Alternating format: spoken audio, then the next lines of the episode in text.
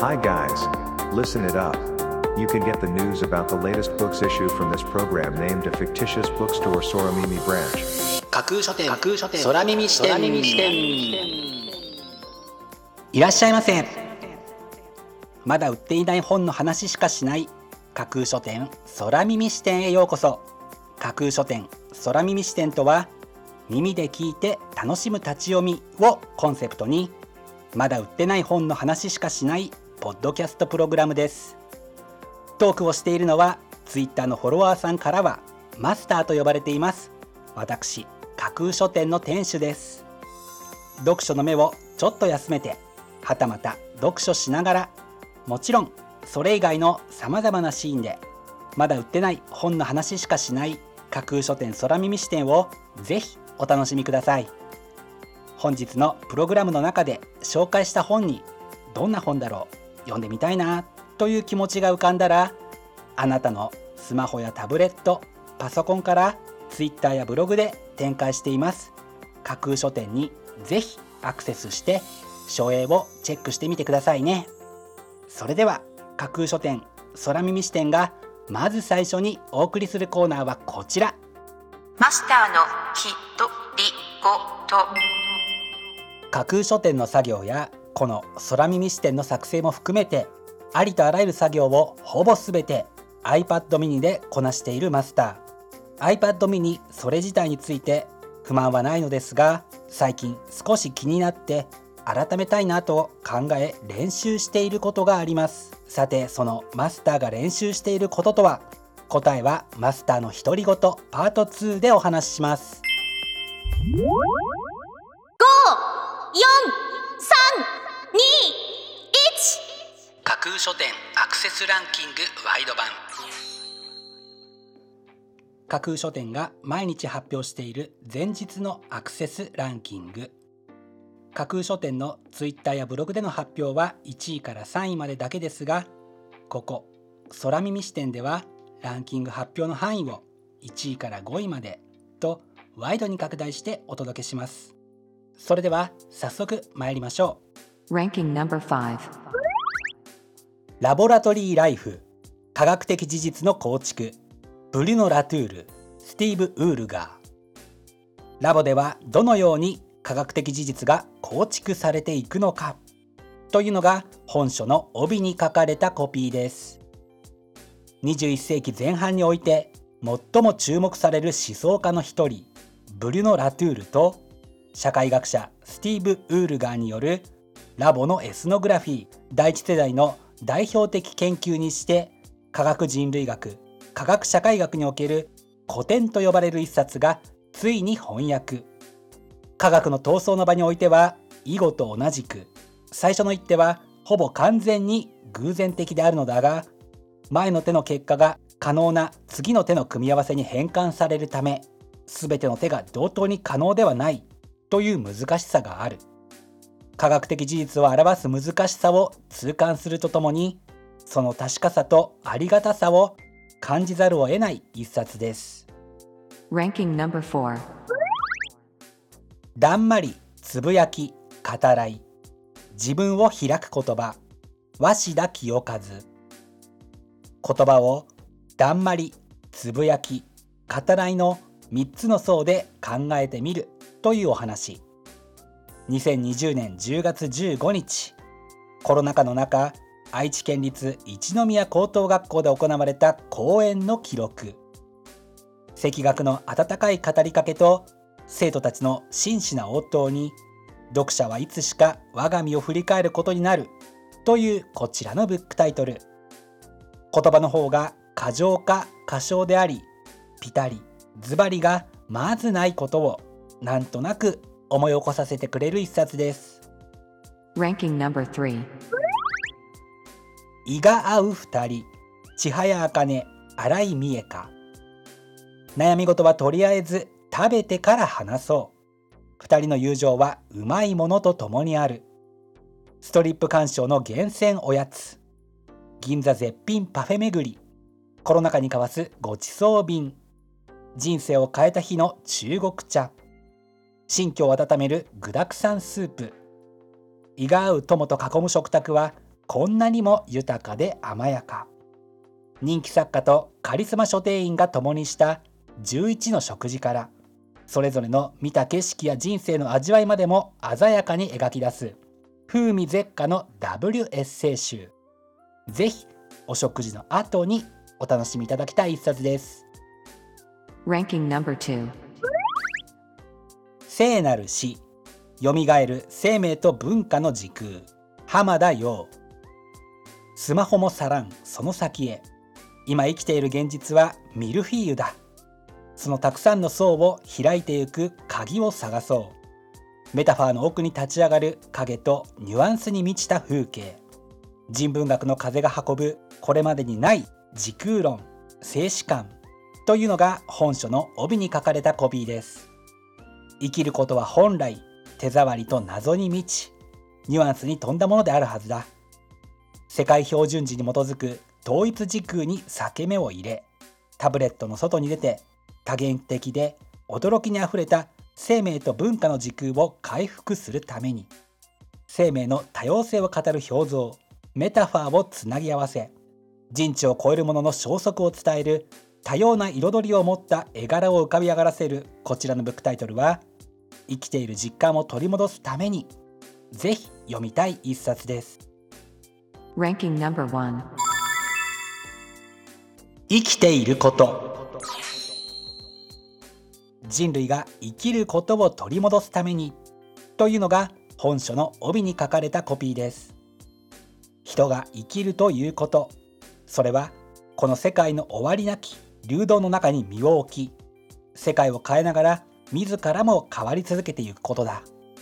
芸術哲学建築などのジャンルと人類学の交わるところに未知の学問領域を切り開いてきた著者がさまざまな問いから人類学や哲学が取り逃してきた生きることの姿を見つけ生を肯定する人類学の可能性と価値を擁護するこちらのブックタイトル。本日は偶然にも哲学的なブックタイトルが1位2位にそれぞれランクインしました。読書の秋が徐々に深まってきていることの証かもしれませんね。本日のランキング1位になりました。ティム・インゴルドさんの「生きていること」は左右者から11月5日発売です。では本日のランキングをもう一度おさらいしましょう。第5位ラボラトリーライフ。科学的事実の構築。第4位だんまりつぶやき語らい。自分を開く言葉。第3位胃が合う2人。第2位聖なる死よみがえる生命と文化の時空。そして第1位はティム・インゴルドさんの生きていることという結果でした。各ブックタイトルの詳細は架空書店のツイッターやブログでチェックしてくださいね。もうすぐ発売になるというワクワク。発売日当日欲しかった本が手にできるという喜び。ぜひご予約はお早めに。以上架空書店アクセスランキングワイド版でした。架空書店空耳お送りしています架空書店空耳視点。続いてのコーナーは架空書店のマスターが選ぶ今日の一冊。このコーナーではランキングにこそ入らなかった本や架空書店でのご紹介のセレクトから漏れてしまった本発売日より前に発売されてしまって架空書店の掲げるコンセプトまだ売ってない本しか紹介しないに合わず泣く泣くご紹介できなかった本についてお話ししていきます。本日架空書店のマスターが選んだ本はこちら。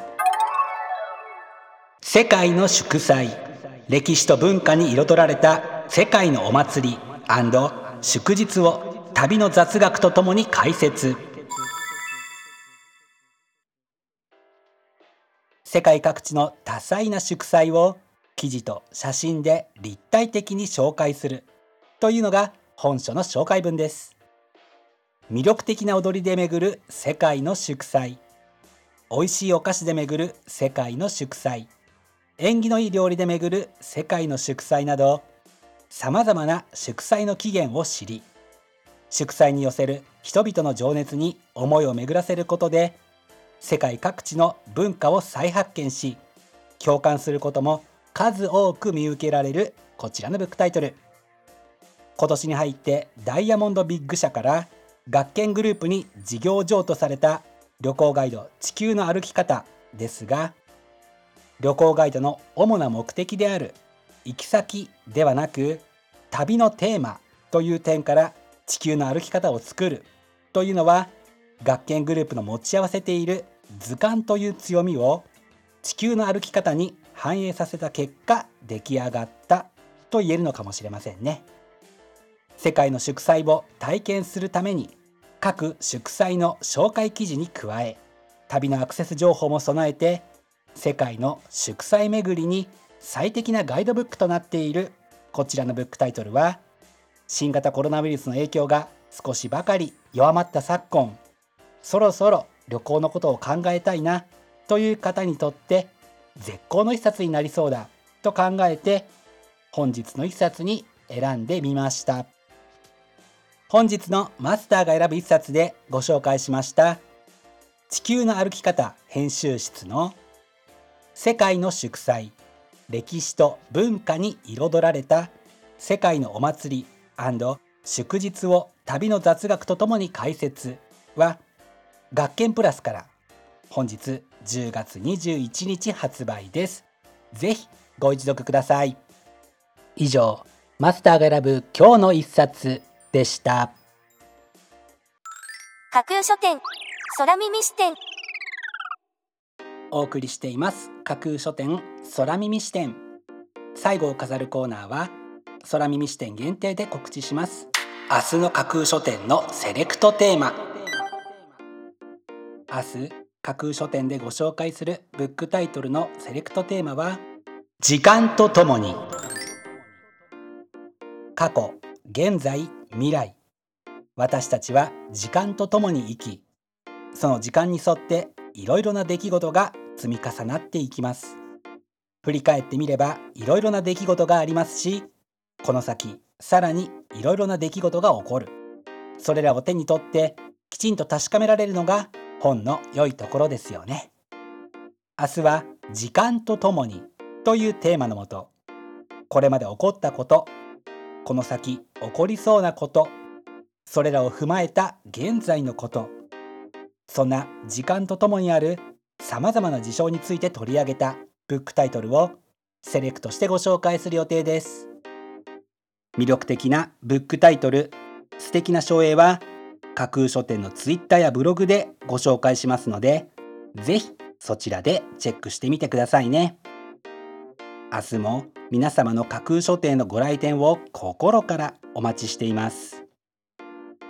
以上架空書店空耳視点だけでお先にこっそりと教える明日の架空書店のセレクトテーマでした。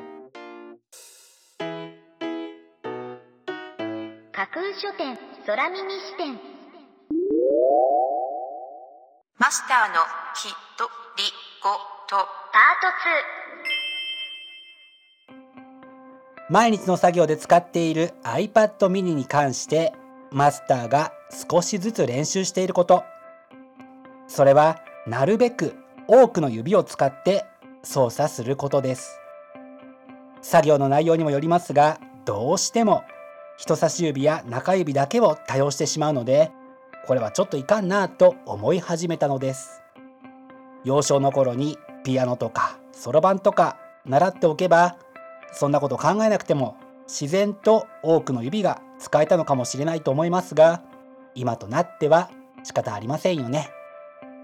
ピアノやそろばんを一から習うつもりで毎日特訓を重ねているマスターです。